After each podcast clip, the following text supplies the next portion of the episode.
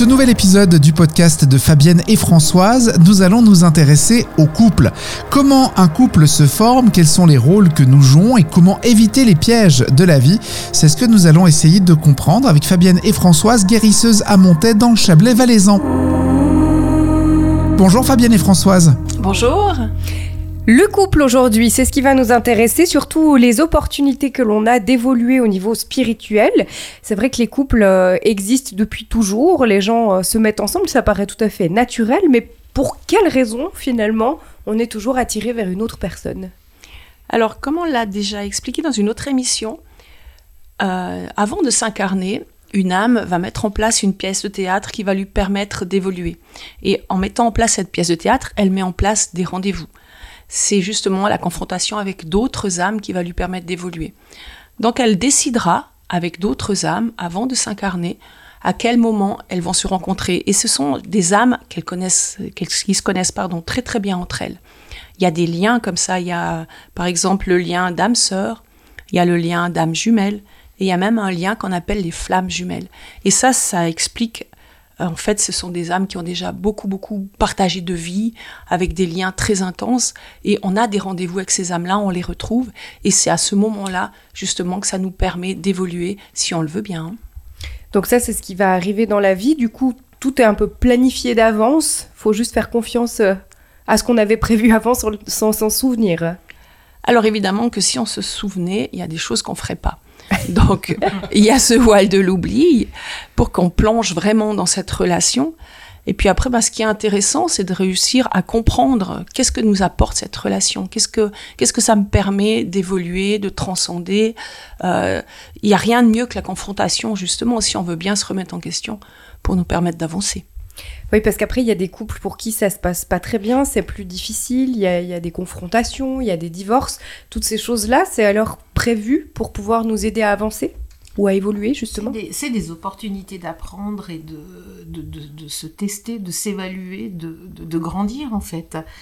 Euh, il y a quand même aussi un point important, c'est que quand on rencontre une âme, il se peut qu'on soit tellement confortable avec cette personne parce qu'on a déjà vécu plein de vies avec elle et on a tendance à se dire waouh, c'est le coup de foudre, on tombe amoureux parce qu'il y a une facilité dans la relation et finalement c'est juste notre âme qui reconnaît l'autre âme, mais ça ne veut pas dire qu'on doit vivre une vie de couple ensemble et des fois c'est un petit peu des coups de foudre qui sont tronqués. D'accord, mais on peut pas les reconnaître, ces, faux coups de foudre. Alors, on peut essayer de les reconnaître euh, si, si, avec l'aide d'un thérapeute, on peut faire une, régression et puis d'essayer de tester, de connaître ce lien d'âme qui nous, qui nous lie avec cette personne. Ou alors, on, on y va franco, puis on teste. Ce sera une opportunité d'apprendre aussi. Alors, les âmes, hein, euh, il, était, question d'âme sœur, âme jumelle, euh, flamme jumelle. On aura l'occasion d'y revenir dans une prochaine émission plus en détail hein, sur euh, quels sont ces types d'âmes et pourquoi on, cohabite. Alors, finalement, si on est venu apprendre quelque chose dans, cette vie, tous ces dysfonctionnements et puis toutes ces, choses heureuses qu'on vit dans le couple sont tout à fait normales, elles sont prévues. Alors là, c'est prévu puisque c'est prévu pour nous faire évoluer. Donc, si on prend globalement, euh, il y a comme des jeux de rôle qui se mettent en place. Et si on est honnête, très souvent, dans un couple, il y a comme un échange d'énergie, c'est un peu des vases communicants. Il y en aura peut-être un, bah c'est chacun selon ses blessures, selon ce qui vient transcender. Il y en a peut-être un des deux qui cherche de la reconnaissance finalement. Mhm. Et son conjoint va lui donner ça. Et l'autre peut-être qu'il a besoin simplement d'être aimé parce que c'est quelque chose qui lui a manqué dans son enfance, et son conjoint va lui apporter ça. Et c'est comme des vases communicants, chacun donne à l'autre ce dont il a besoin. Mais en faisant ça, on remplit l'autre, mais on va pas évoluer, parce que on lui apporte ce qu'il a besoin, mais finalement, lui, il doit guérir ses propres blessures, parce qu'autrement, c'est comme un puits sans fond. Donc, on dira que du moment qu'il y a les papillons dans le ventre, on le fait volontiers, c'est sympa et tout. Après six mois, une année, on commence à se fatiguer de donner, donner, donner à l'autre, parce qu'il en a jamais assez. On le remplit, on le remplit, mais c'est un puissant fond. Donc ce qu'on lui donne s'en va, il demande toujours plus, mais ça va continuer comme ça jusqu'à ce que lui, il transcende cette blessure et qu'en quelque part, il bouche ce puits parce qu'il s'apporte et il prend confiance en lui. Et après, l'autre devient un plus. C'est pour ça qu'on dit que c'est des opportunités d'évolution. C'est de comprendre finalement ce que je vais chercher chez l'autre. Et c'est pas, c'est pas juste parce que là, on va pomper l'énergie de l'autre. Mais très souvent, chez les couples, c'est ce qui se passe. Cet échange. Je te donne ça, mais tu me donnes ça. C'est complètement inconscient, hein. Mhm. Donc finalement, il n'y a pas de mauvaise rencontre. Euh, toutes, les, toutes les rencontres, toutes les relations que l'on va vivre, même si avec le recul, des fois on se dit, ah, mais j'aurais pas dû euh, faire ceci ou cela, finalement, ça nous apporte quelque chose. On comble quelque chose sur le moment euh, où on le vit, c'est ça? C'est chaque fois des opportunités d'évolution, des opportunités de comprendre quelque chose. Mm. Et souvent, l'autre, c'est un effet miroir. Il nous, il nous renvoie ce, qu'on, ce dont on a besoin, c'est ça Exactement. bien sûr. Mm. Par contre, c'est, c'est pas forcément toute une vie. Comme tu disais là-bas, il y aura une personne qui aura besoin d'être euh, peut-être réconfortée ou voilà.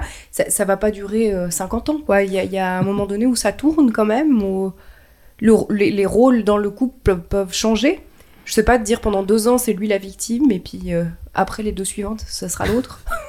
ça, ça dépend de l'évolution de la personne.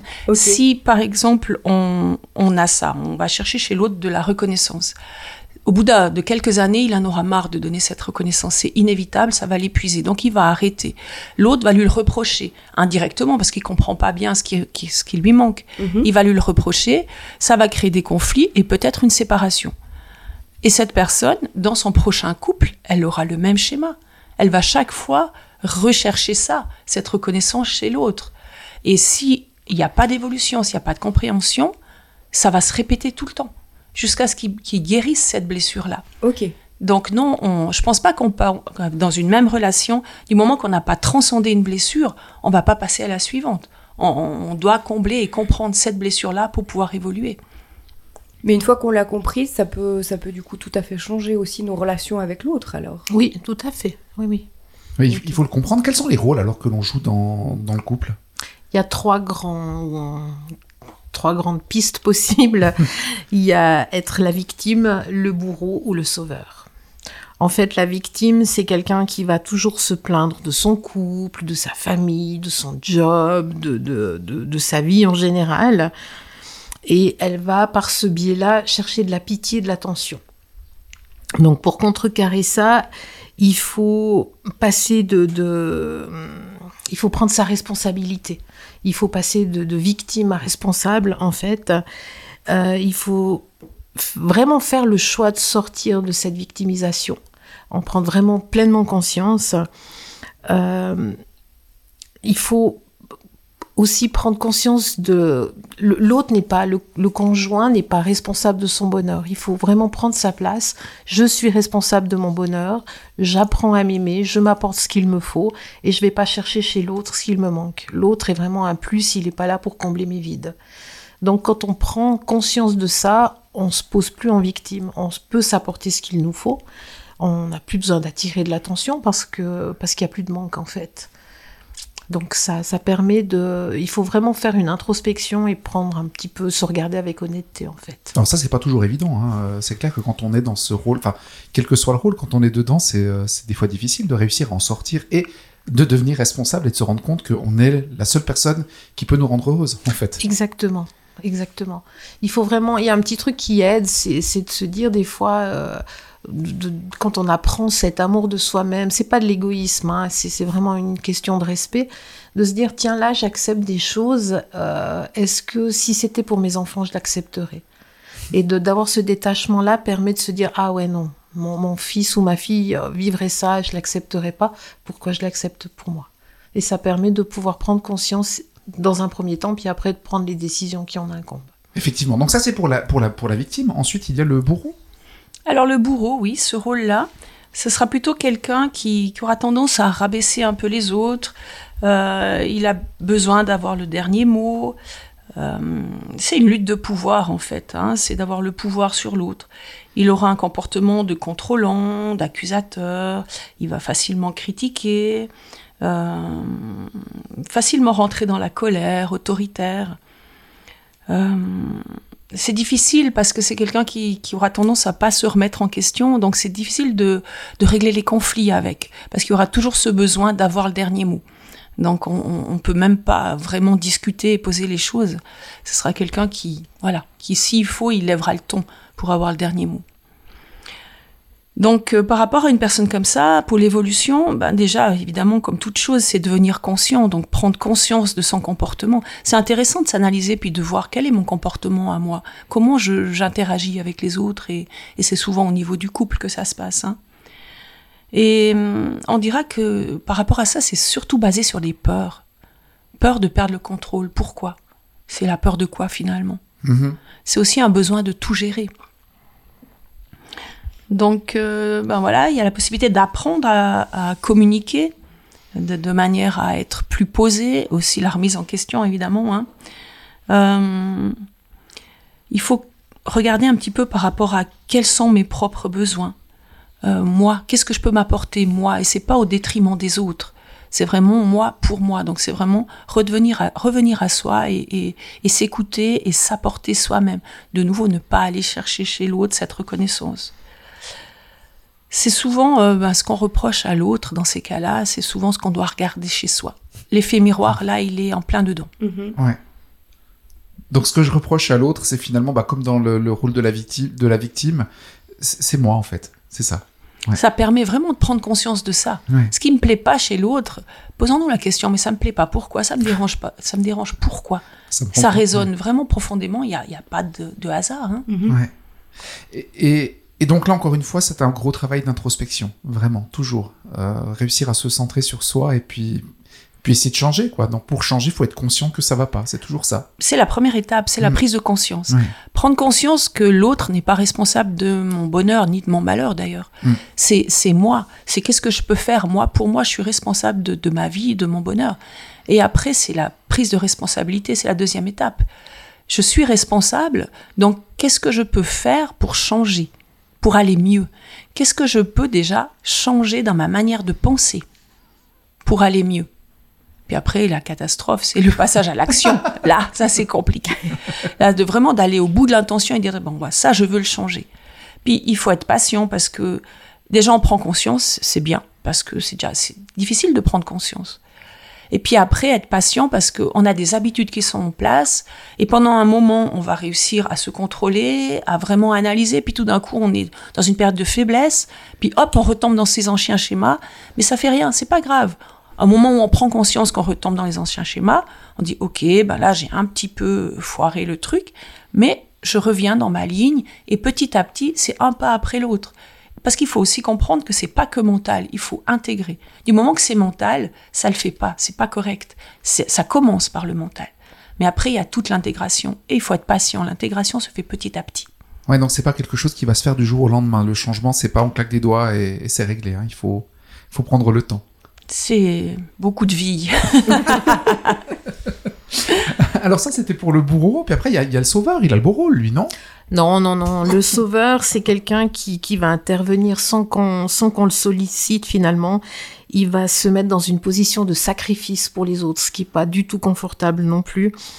Euh, il, prend à, à, cœur le bonheur des autres, justement, sans leur poser la question même. Hein. C'est quelqu'un qui va se rendre indispensable euh, qui va rendre l'autre dépendant aussi, parce que le, sauveur a peur qu'on, s'il n'a plus personne à sauver, euh, il va sentir, il a peur qu'on l'abandonne vu qu'il n'est plus indispensable. Et ça devient un petit peu de l'altruisme malsain parce que parce que c'est au détriment de lui-même finalement qui fait tout ça. Donc c'est c'est quelqu'un qui qui prend toute la place finalement, et qui maintient l'autre dans une situation de dépendance qui va empêcher l'autre de faire ses propres expériences parce qu'il va penser, réfléchir et faire pour l'autre. Donc en fait, il garde sa victime euh, sous son emprise. Pour toujours rester le sauveur. En fait. Exactement. Parce que tant qu'il est sauveur, il a de la reconnaissance, il a de l'amour. Donc en fait, il sauve pas vraiment. Non. il crée un schéma où il y a besoin de, on a besoin de lui. Exactement. Il pourrait être le sauveur du bourreau aussi, ou, pas forcément? Bah, Ces trois grands rôles, en fait, euh, se, se, mélangent. Hein. On, peut, on peut être dans certaines situations euh, euh, plus sauveur que bourreau. Et c'est une triangulation, c'est un peu le triangle infernal, hein, mmh. où, où, les uns se... se Françoise parlait des vases communicants. Mmh. c'est dans ce triangle-là que tout se joue et que, que les échanges se font. Quand on n'en a pas conscience. Effectivement. Et donc là, si on prend conscience du fait d'être euh, le, dans, le, dans cette catégorie du sauveur, qu'est-ce qu'on peut faire alors pour euh, en sortir? Alors, il faut plus chercher de victimes à sauver, déjà. Oui. Et puis, déjà, la, la grande base, c'est d'apprendre à s'aimer soi-même avant d'aimer les autres. On, on, en revient toujours à, ce, à cette base qui est -hmm. essentielle.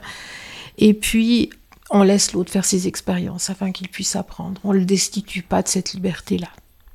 C'est un peu des fois. Alors, cette dernière phrase me fait penser au rôle de, de, de, parents. On veut empêcher à nous, on veut empêcher nos enfants de faire de mauvaises expériences. Puis on se rend compte que finalement, c'est pas une bonne chose. Il faut leur laisser faire leurs expériences. Est-ce que les parents sont des sauveurs? Alors, il y a un rôle de sauveur, il y a un rôle de protecteur et d'éducateur, mmh. on est obligé. Mais, mais dans les extrêmes, si on est un parent qui est, je sais pas, trop couvent, mmh. on, on, empêche l'enfant de vivre ses expériences et sa liberté. Et on, on donne souvent cet exemple en soins à l'atelier. Euh, si j'ai peur que mon enfant ait mal, je vais pas le laisser marcher, je vais le porter et je le porte, je le porte, je le porte, mais un jour il devient adulte et c'est très lourd. Et finalement, euh, cet enfant, ben, mieux qu'il se casse plusieurs fois la bobine et qu'il ait des genoux écorchés, et, mais qu'il ait cette liberté de marcher. Alors souvent, ben, cette liberté, elle s'acquiert avec un peu de souffrance ou de prise de conscience, mais elle est, elle est essentielle et vitale. Bien sûr, alors le changement, on le sait, hein, ça fait mal dans, dans, tous les cas. On, on a parlé de ces, ces trois rôles, euh, la victime, le bourreau et le sauveur. Est-ce qu'on peut jouer les trois rôles dans notre pièce de théâtre? C'est ce que je disais. On peut, par exemple, dans une... là, on parle du couple. Alors, mm -hmm. on, on, va, on va, on va se contenter en général d'un rôle, mais on peut être, euh, on peut être sauveur de ses parents et le bourreau dans son couple, par exemple. Mm -hmm. Ah, donc c'est dans la vie en général, ces, ces trois, oui. trois casquettes. Oui. Par contre, est-ce que c'est possible d'être un couple équilibré? C'est le but, on y croit. oui, si on prend conscience justement de ces blessures et qu'on prend vraiment ça comme une opportunité d'évolution, on peut tout à fait évoluer ensemble et c'est le but. Donc ça veut dire qu'il faut, faut pas oser, il faut pas avoir peur de, de communiquer, d'exprimer ce que je ressens, mes peurs, mais de, de, poser tout ça sur la table mm -hmm. et l'autre aide aussi à évoluer en, en, aidant, en aidant à prendre conscience. C'est vraiment le but en fait, et ça peut tout à fait se faire et heureusement. Est-ce que c'est ça alors le secret d'un couple qui dure euh, ad aeternam Si je peux dire ça, en tout cas dans une vie. Je pense que c'est les couples qui arrivent à évoluer ensemble. Okay. qui ont cette honnêteté, cette franchise de d'exprimer ce qu'ils ressentent, leurs manques, leurs blessures, et, et que l'autre avec bienveillance puisse les exprimer en lui disant bah voilà ton comportement là il, il, moi il me fait raisonner comme ça parce que puis on en parle et on pose les choses et ça se fait dans le respect et ça c'est génial oui bien sûr après c'est vrai que ça fait relativiser une séparation de se dire que finalement bah, la personne avec qui on a été nous a apporté quelque chose nous a fait grandir on l'a sûrement fait grandir aussi. Et le fait qu'on se sépare bah, c'était juste prévu comme ça. Et du coup on, on, va chercher la suite. Ça peut aussi un petit peu dédramatiser euh... on s'est apporté ce qu'on devait s'apporter. Ouais. Alors on, voilà on remercie l'autre d'avoir croisé notre vie on lui pardonne pour le mal qu'il nous a fait on lui demande pardon pour le mal qu'on lui a fait puis surtout on, se pardonne, on essaie de se pardonner à soi-même pour le mal qu'on s'est laissé faire -hmm. mais regardez ça avec euh, un peu de recul et de détachement, ok, ça fait mal à hein, une rupture, ça enlève oui. rien à la douleur, mais de se dire, bah voilà, on s'est apporté ce qui était prévu. Et puis maintenant, bah, il, il est venu peut-être un temps de, de refaire un petit état des lieux, une petite introspection. Qu'est-ce que, qu'est-ce que cette relation m'a permis d'apprendre? Avant de se lancer dans une autre relation mais ça, c'est important de pouvoir poser, encore une fois, poser les choses, toujours de, de, reprendre un moment pour soi. Et j'ai vu passer un panneau sur Facebook que vous avez vu sur moi aussi, euh, qui dit que la personne avec qui on va vivre le plus longtemps, c'est soi. Donc autant, et... autant être bien et supporter. Et c'est important de, de, faire cette, cette prise de conscience entre la relation, parce qu'autrement, ce, qu'on, ce qui arrive, c'est ce qu'on dit, hein, on change de lit, mm -hmm. et puis on a, on a un petit peu épuisé quelqu'un. Euh, et puis et puis on fait pas on, fait pas ce bilan en fin de, de, relation et puis on, poursuit avec quelqu'un d'autre et on va épuiser la, la personne suivante. Mm. On va reporter la même problématique avec quelqu'un d'autre en fait. Si on n'a pas pris le temps d'analyser entre deux, de poser, de comprendre, on va on va se chercher quelqu'un et on va se retrouver face au même comportement. Donc on n'apprend pas, on n'évolue pas. Ah, et des fois, on a du mal à comprendre. Hein. Il faut... C'est la première étape, toujours, la prise de conscience. C'est vraiment compliqué, cette prise de conscience, et de dire, ben voilà, je suis responsable, moi, de moi. Comme, comme tu viens de le dire, euh, on va vivre toute sa vie avec, avec soi-même. Et c'est la plus belle découverte, c'est génial. De, de voir ses blessures, de voir ses, ses, ses qualités, ses défauts, d'avoir cette honnêteté-là. C'est pas facile d'avoir cette honnêteté-là, puis de dire, ben Ouais, moi j'ai encore ça à transcender, encore ça, puis ça. C'est pas grave, je vais le faire à mon rythme, tranquille. Je, je suis patient, j'ai de la bienveillance envers moi et je vais évoluer, c'est mon but. Je suis mm. là pour ça, on est là pour ça. En tant qu'âme, être spirituel, on est là pour cette évolution. Oui, effectivement. Mais ça fait peur. Ça fait toujours, voilà, c'est, ça fait peur de se dire qu'on doit changer, enfin qu'on doit changer, qu'on doit évoluer.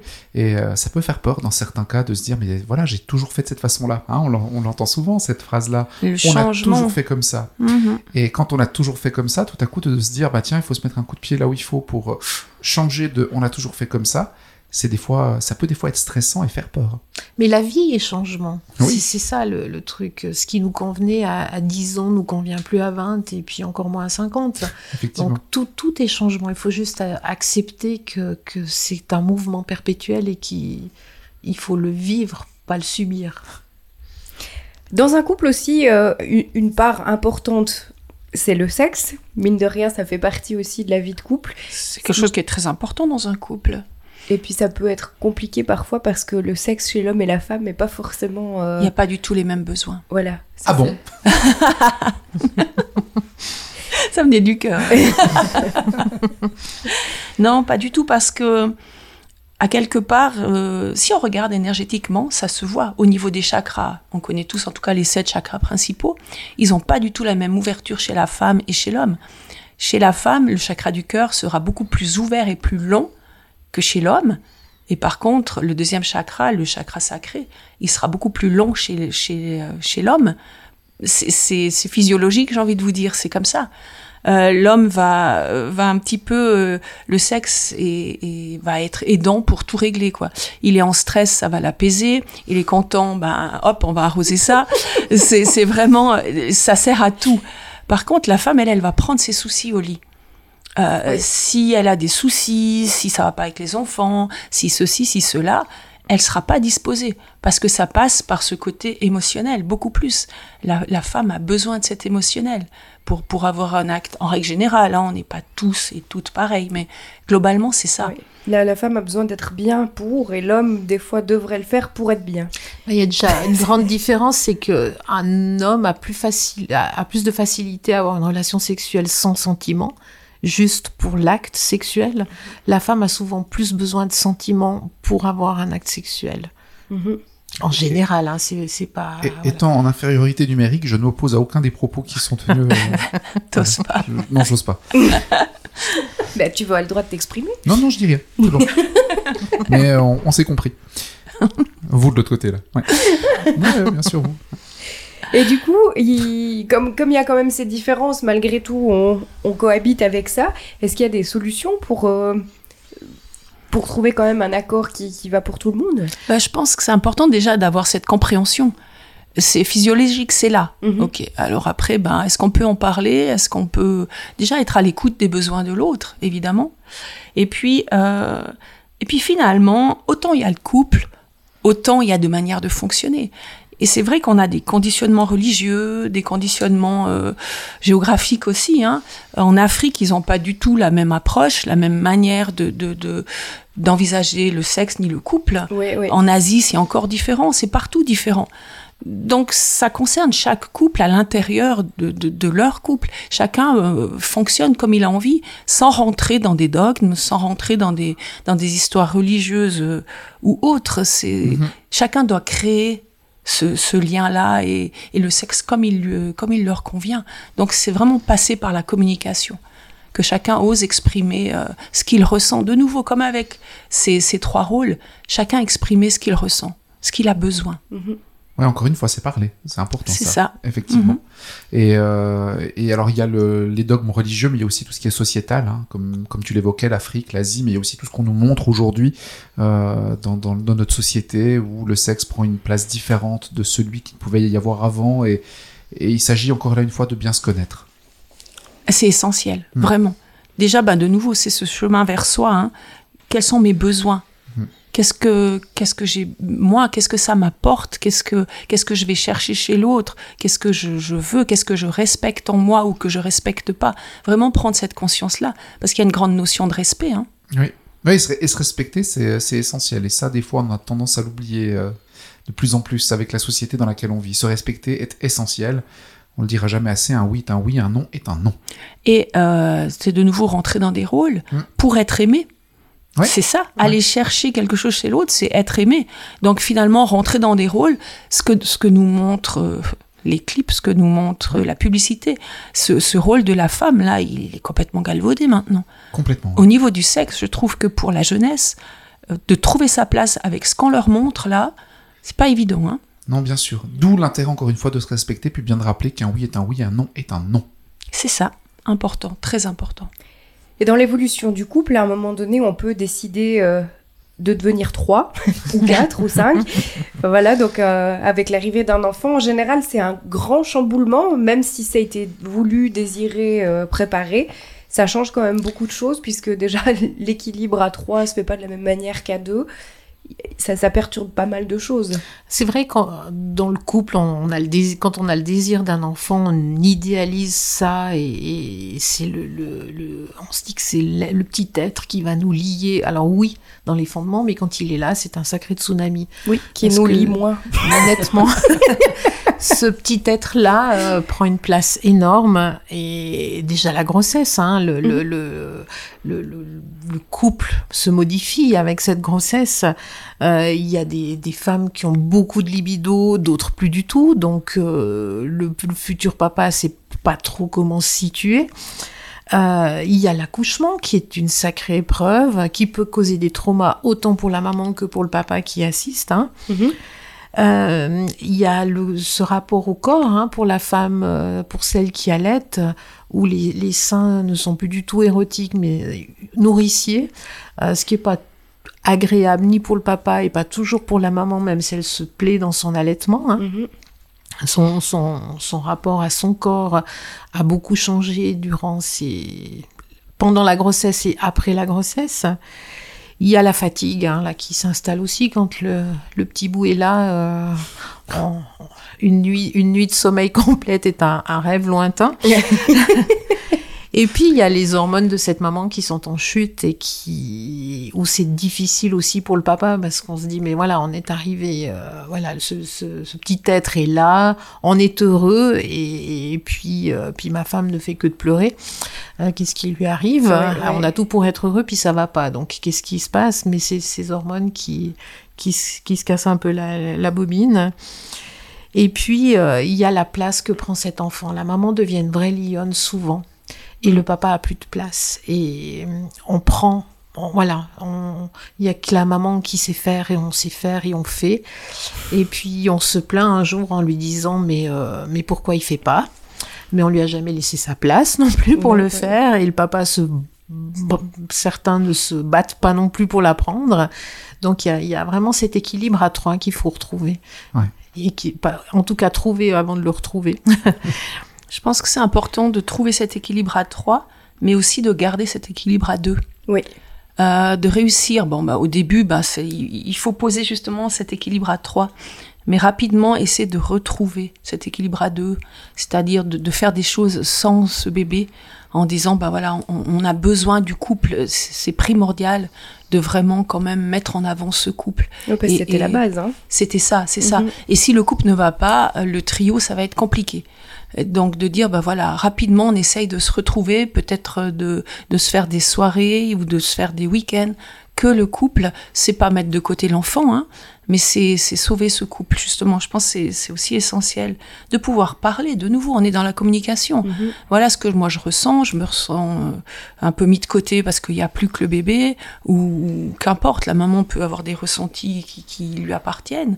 De pouvoir poser ça et ces soirées euh, où on se retrouve à deux permet de poser ça, et puis après de se retrouver en tant que couple.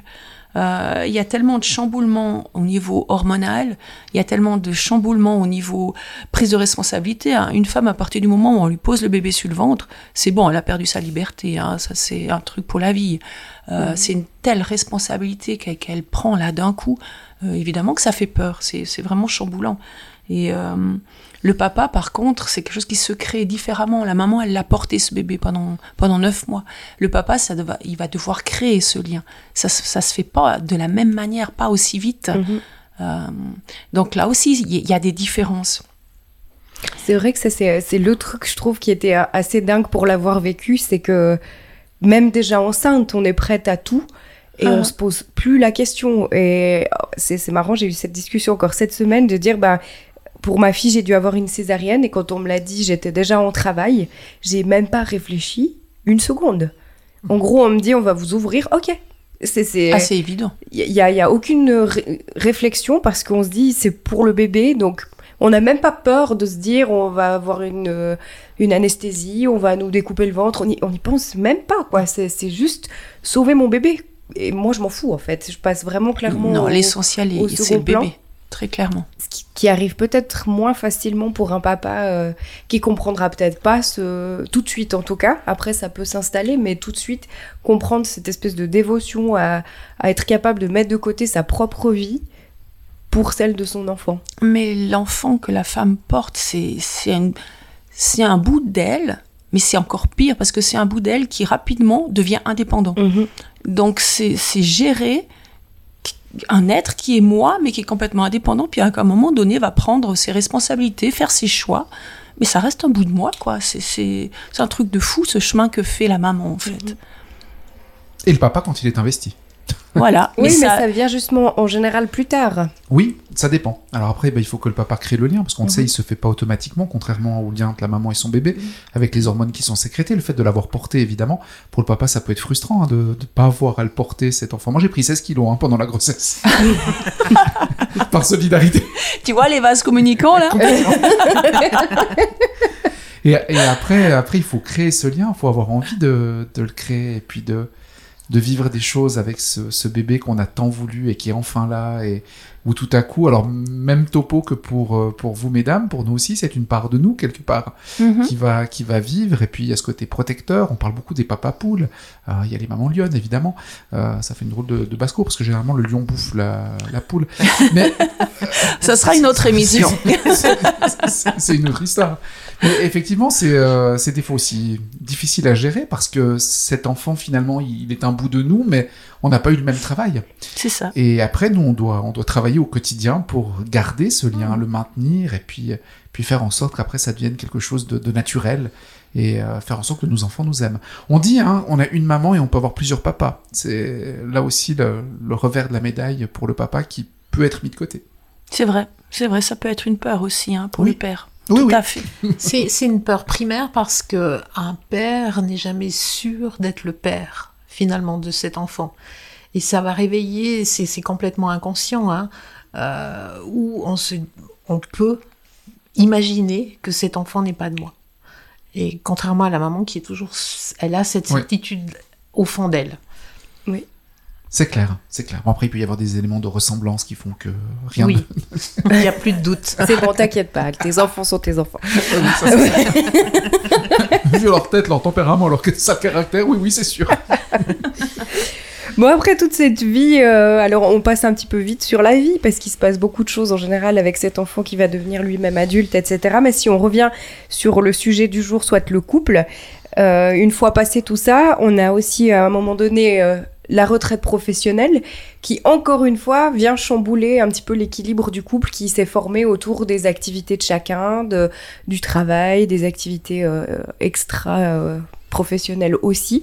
Tout à coup, ça s'arrête et on, a, on change complètement de rythme de vie. Et encore une fois, ça change la dynamique de ce couple euh, qui s'était installé depuis des années. On reçoit des messieurs qui arrivent à l'âge de la retraite en séance et qui sont, ils ils sont identifiés par un boulot toute leur vie. Et ils arrivent à 65 ans, ils savent pas qui ils sont, ou plus qui ils sont, parce qu'ils ont plus ce travail-là. Et c'est extrêmement compliqué de, de faire cette introspection qui je suis sans ce boulot-là. Parce que ce boulot-là, euh, bah, il a permis de faire ma famille, il a permis de subvenir aux besoins de cette famille. Euh, et là, il n'y a plus. Et, et, souvent, ça arrive à un moment donné où les enfants, justement, ont quitté le nid et ils se retrouvent, voilà, à quoi je sers, qui je suis. Euh, c'est comme si la vie avait passé sans lui, avec ses enfants, et, il arrive en fin de carrière, il y a plus de boulot auquel il peut s'identifier, puis ses enfants sont plus là. Donc c'est un, sacré tournant qui est pas facile à vivre. Mhm.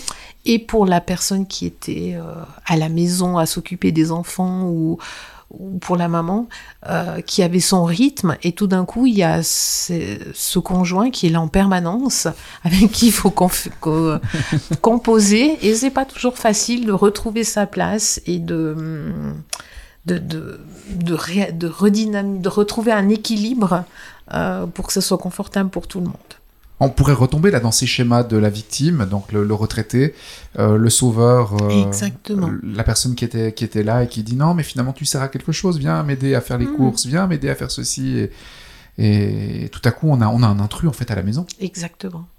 Et il faut redécouvrir l'autre, en fait. Hmm. Il, faut, il faut aller à la rencontre de, de, de, cette femme et, ou de cet homme avec qui j'ai partagé finalement toute une vie, mais se retrouver après les enfants ou après cette carrière professionnelle, euh, qui il est là maintenant ou qui est-ce qu'elle est devenue pendant toutes ces années, redécouvrir l'autre. Ouais. Il y a une grande évolution là. Toutes ces années où il y avait une routine à quelque part qui s'était mise en place parce que il y, a, il y a, les journées de travail, il y a chacun son rythme. Il y a, pendant qu'il est au travail, l'autre fait autre chose. Bon, maintenant les femmes travaillent aussi, mais euh, voilà, on a chacun notre rythme. Tout d'un coup, le rythme change, mais toutes ces années, on a vraiment énormément changé. Donc à partir de là, se retrouver vraiment. Ouais, c'est important ça aussi euh, de se rappeler qu'on doit se retrouver. Ça peut être important de, se garder des petits moments euh, en solo? C'est essentiel et vital parce que pendant des années, on aura eu euh, des journées de travail à se raconter, des, des, choses qu'on vit en, tout seul, et puis tout d'un coup, on fait tout à deux. c'est important d'avoir des plages solo pour se retrouver, soit faire des choses pour soi, avoir des choses à raconter, avoir un peu son jardin secret c'est essentiel. Ouais, donc c'est très important aussi de pouvoir préserver dans ces moments-là son identité. Euh, et, rester toujours fidèle à ce qu'on a dit tout au long de, de, cet épisode, à savoir qu'on doit se respecter et puis être en accord avec soi. Donc là encore une fois, on, on revient. voilà. toutes ces étapes de la vie, on revient à soi finalement. On se dévoue pas à l'autre qui n'a plus de travail, on continue de se dévouer à soi. Oui. Après, il arrive aussi dans ces périodes-là, ou même avant, hein, c'est malheureusement le cas euh, parfois, où le conjoint tombe malade, ou se retrouve en difficulté physique, ou ça complique encore une fois un petit peu le, le schéma de, de, ce couple.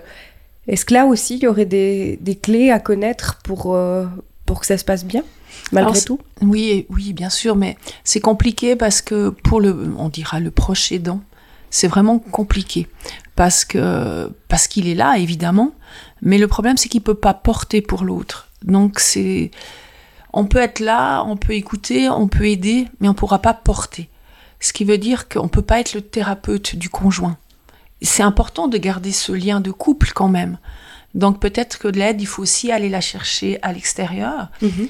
mais autant pour l'un que pour l'autre. Aller chercher de l'aide pour pouvoir tenir sur la longueur, parce qu'autrement c'est extrêmement épuisant. Donc c'est vraiment essentiel de, de réussir à prendre toujours un petit peu de, de recul. C'est pas de l'égoïsme, mais pour le proche aidant, il faut pouvoir tenir sur la longueur, donc il doit se préserver. Mais c'est pas, c'est pas je me préserve donc je m'implique pas. C'est pas du tout ça. Il va s'impliquer, mais il doit aussi s'écouter. il prend du temps pour, pour lui aussi. C'est ça. Et, et, pour la, la, personne qui est malade, des fois, c'est pas toujours évident d'accepter que l'autre prenne un peu de temps pour lui. Mais si il veut qu'il puisse l'aider, c'est essentiel qu'il se préserve un peu. C'est ça.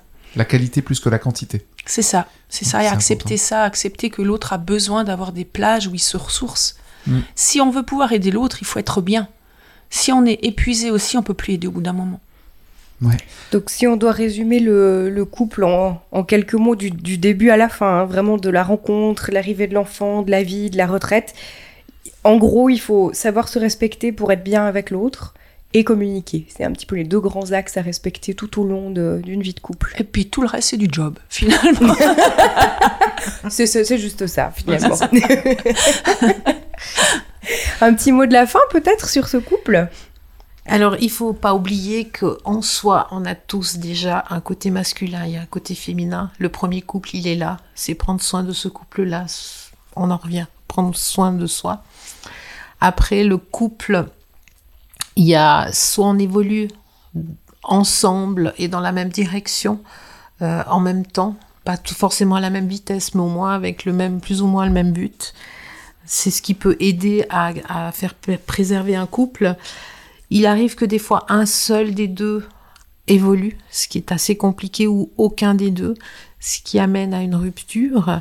Mais c'est pas c'est pas une tragédie, hein, c'est ça ouvre souvent la, la, création à un autre couple et, et la vie continue. Oui, c'est important de se dire ça, la vie continue, effectivement. Et la séparation fait partie du couple, tout comme on l'a évoqué, la, la, mort fait partie de la vie. C'est ça, c'est ça, accepter ça. C'est La vie est changement permanent. Exact. On, on, termine comme à chaque fois avec la méditation. Fabienne, donc, euh, qui met en place sur, euh, cette méditation que vous avez intitulée Couple qui danse.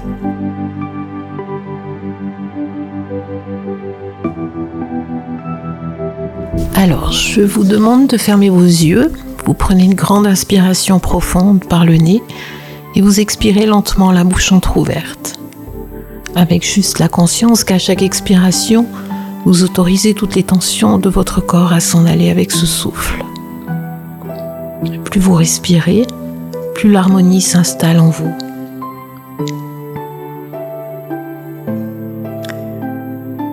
Et vous allez voir un double de vous qui est en face. Ce double de vous qui est en face, c'est votre double féminin. Et vous allez sentir dans votre dos un autre double de vous, qui est votre double masculin.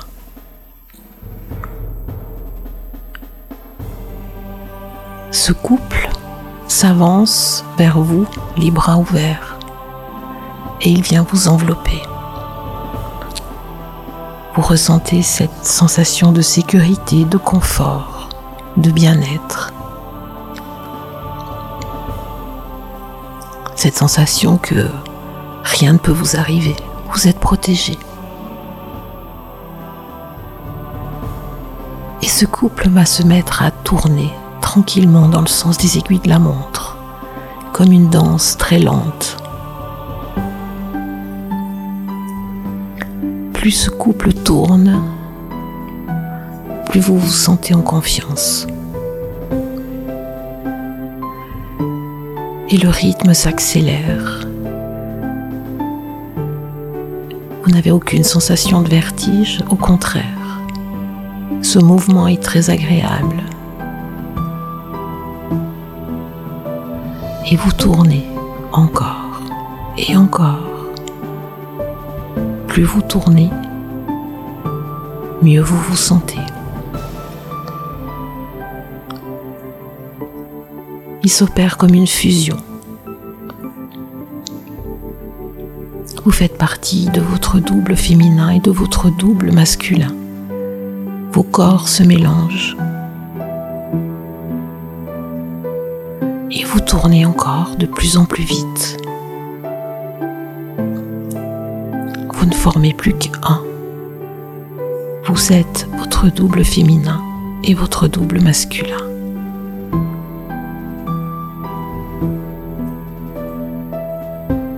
Le rythme de la danse se calme et tranquillement, tout cela s'arrête. Vous sentez vos deux pieds bien ancrés au sol et vous avez cette sensation d'être entier. Appréciez cette sensation de bien-être, cet équilibre parfait. Vous êtes tranquillement, vous pouvez rouvrir les yeux.